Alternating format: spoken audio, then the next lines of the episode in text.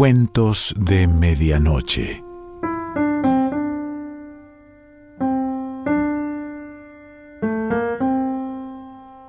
El cuento de hoy se titula La Ganga y pertenece a Truman Capote.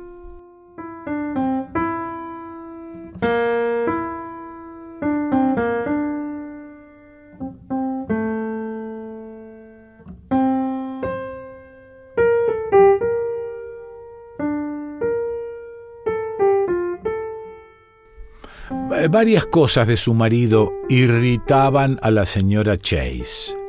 Por ejemplo, su voz. Siempre sonaba como si estuviera apostando en un juego de póker.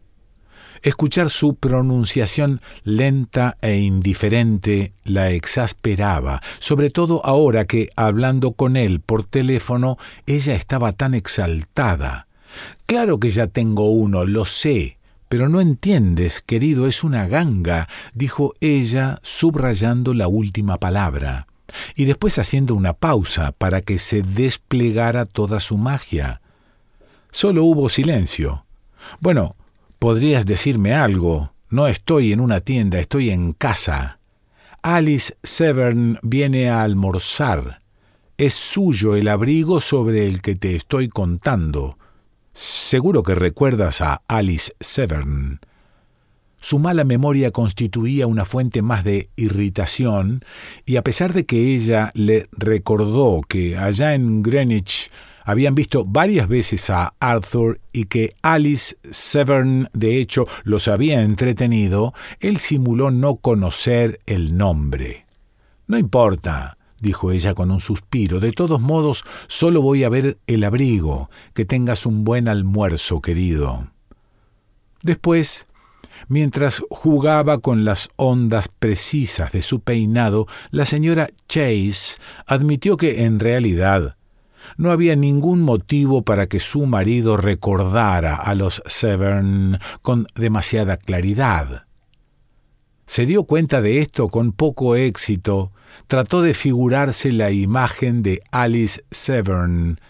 Casi podía hacerlo, una mujer sonrosada y desgarbada de menos de 30 años que conducía una camioneta en compañía de su Irish Setter y de dos hermosos niños que tenían el pelo de un rojizo dorado. Corría el rumor de que su marido bebía. O era al revés. Se suponía también que su crédito con los bancos era pésimo. O al menos la señora Chase recordaba haber escuchado que los Severn tenían deudas insólitas, y alguien, había sido ella misma, había descrito a Alice Severn como demasiado bohemia. Antes de mudarse a la ciudad, los Chase habían tenido una casa en Greenwich, una fuente de hastío para la señora Chase, dado que le disgustaba el toque de naturaleza que tenía el lugar, prefería la diversión de las vidrieras de Nueva York. De vez en cuando se había encontrado con los Severn en Greenwich, en un cocktail o en la estación del tren, pero nada más. Ni siquiera éramos amigos, concluyó algo sorprendida como ocurre tan a menudo cuando de pronto uno tiene noticias de alguien del pasado y a quien se conoce en un contexto distinto, la señora Chase tuvo una sensación de intimidad que la dejó azorada. Pensándolo bien, sin embargo, parecía extraordinario que Alice Severn, a quien no había visto en más de un año, llamara para ofrecerle en venta un abrigo de bisón, la señora Chase fue a la cocina para ordenar su almuerzo de sopa y ensalada. Jamás se le ocurrió que alguien pudiera no estar a dieta. Vertió jerez en un botellón y lo llevó a la sala. Era un cuarto de un luminoso color verde botella, parecido al gusto demasiado juvenil que tenía en su forma de vestir. El viento azotaba las ventanas, pues el departamento estaba en los pisos superiores y tenía una vista aérea del centro de Manhattan.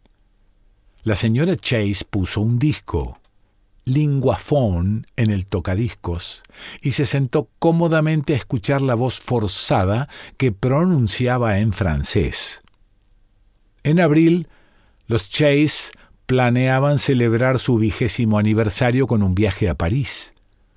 Por eso tomaba las lecciones de linguafón y también por eso había considerado la posibilidad de comprarle el abrigo a Alice Severn.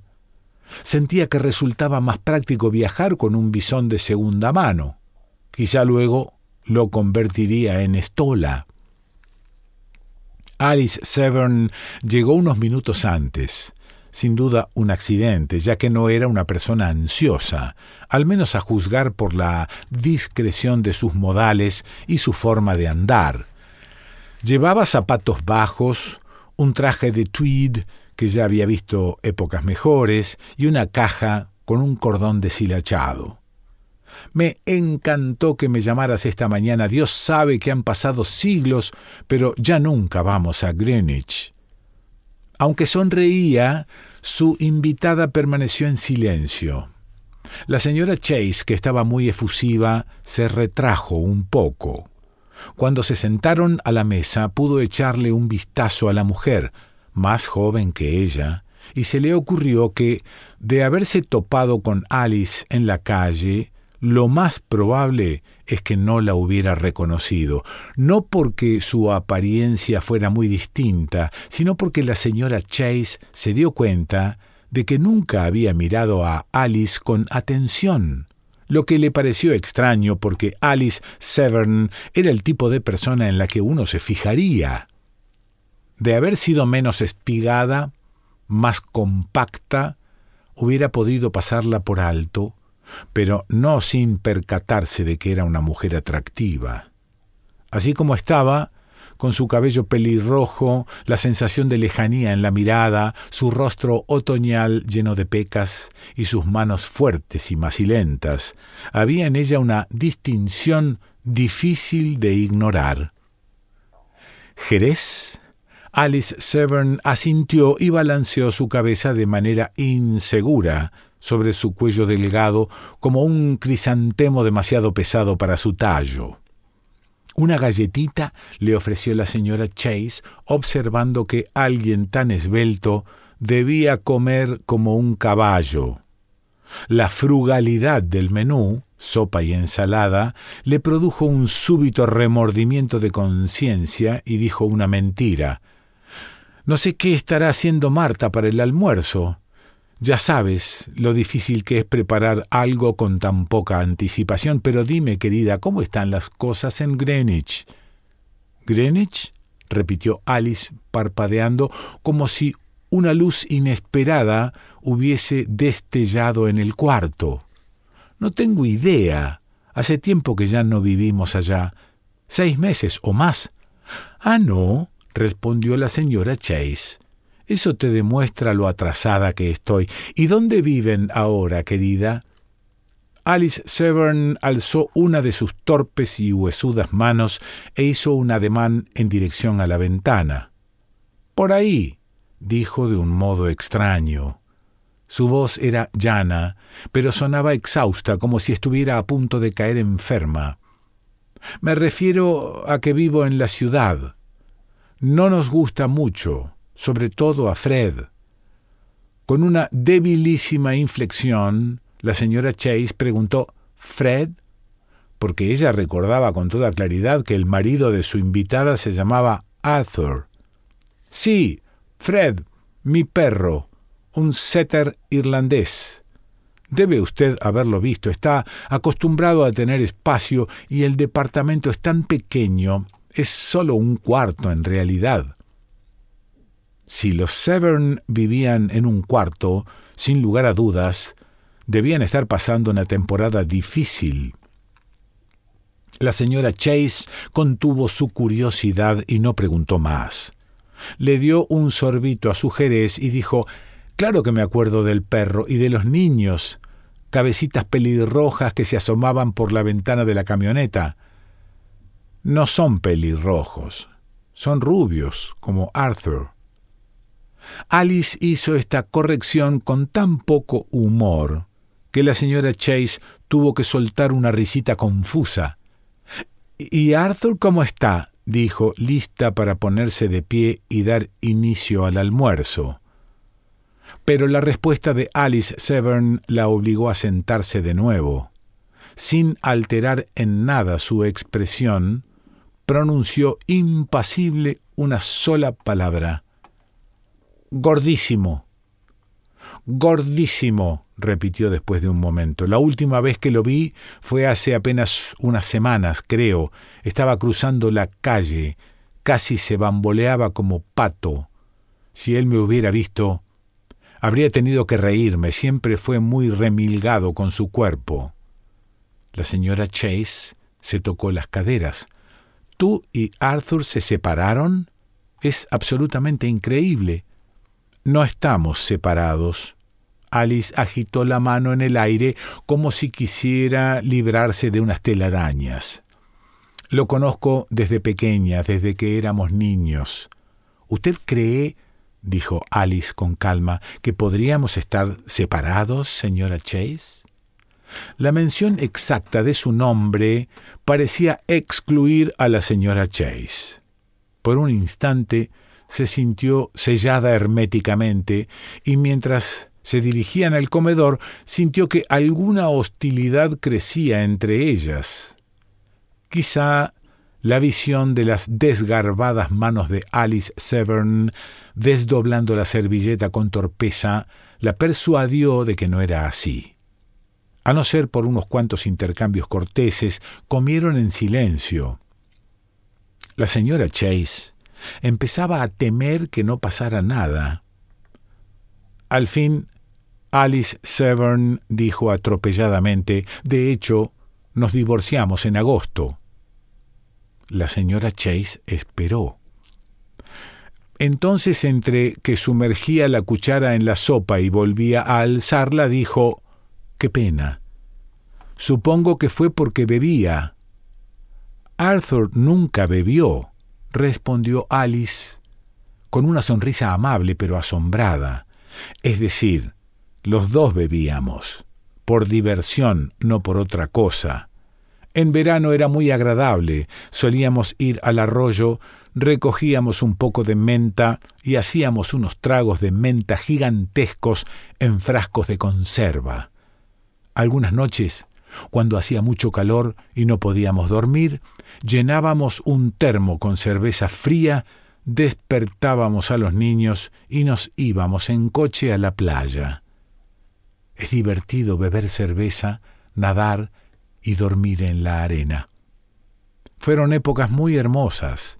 Recuerdo que una vez nos quedamos hasta el amanecer.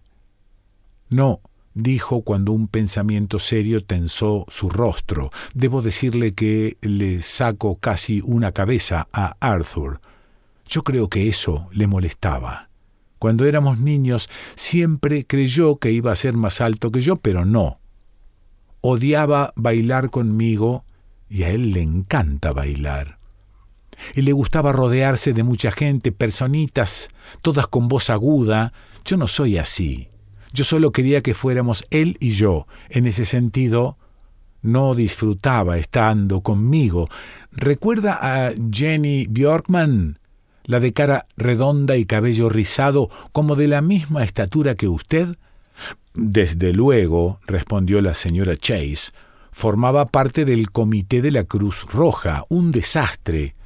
No, dijo Alice Severn, evaluando. Jenny no es un desastre. Éramos muy buenas amigas.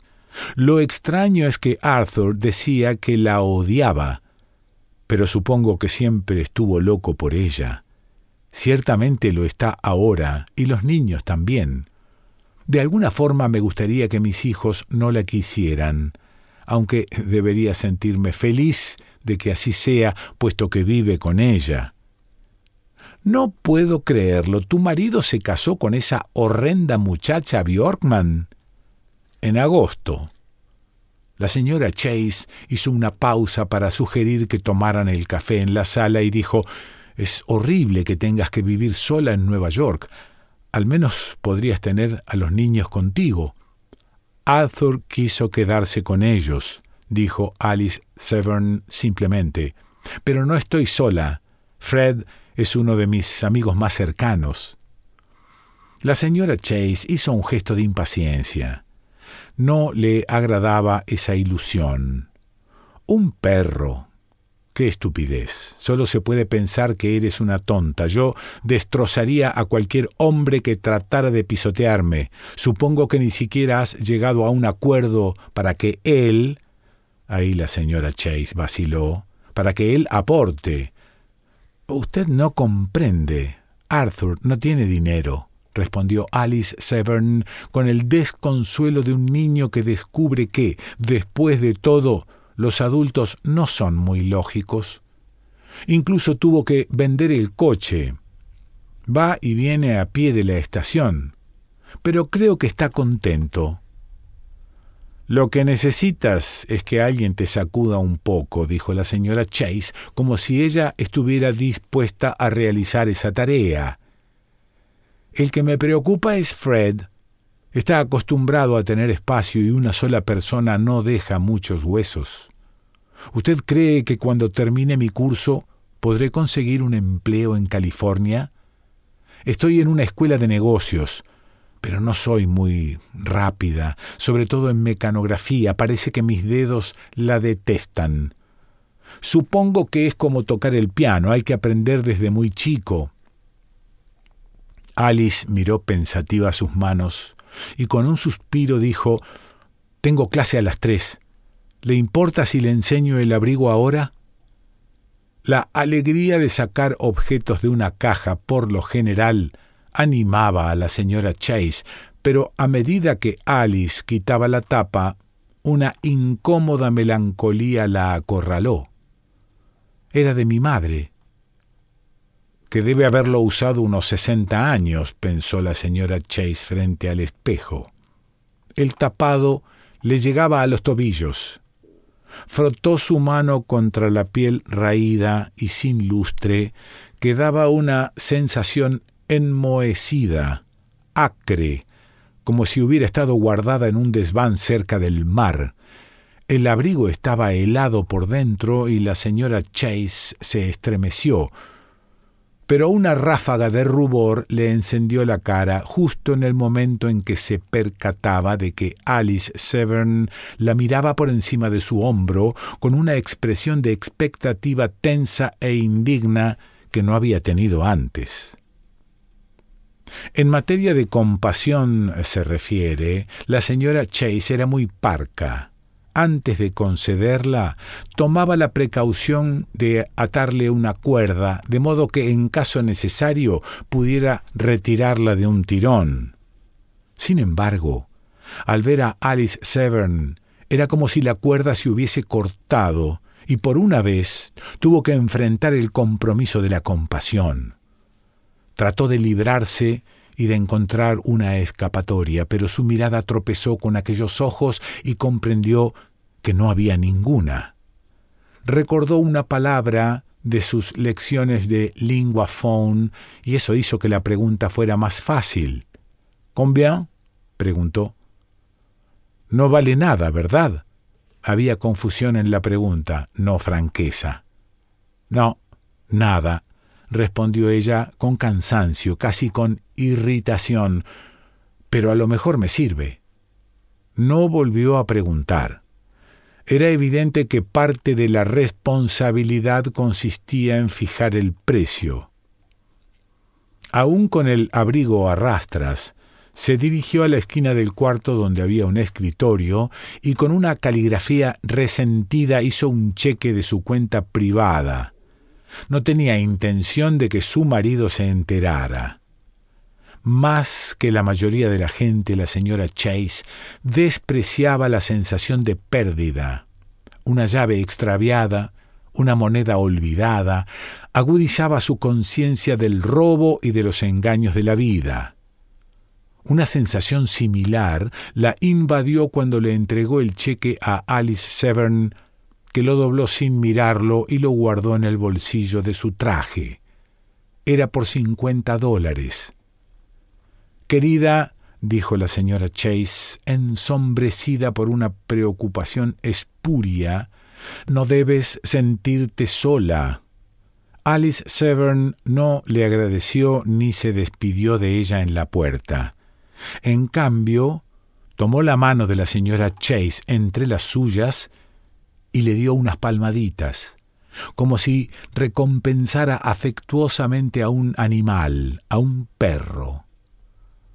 Después de cerrar la puerta, la señora Chase se quedó mirando su propia mano y se la acercó a los labios. La sensación de la otra mano aún estaba allí. No se movió, esperando que se disipara, y enseguida su mano volvió a ponerse fría. Truman Capote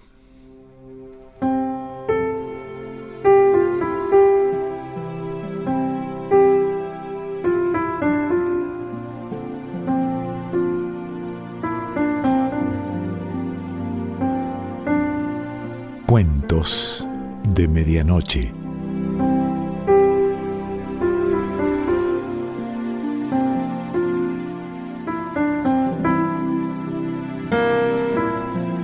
Selección Pancho Mondino.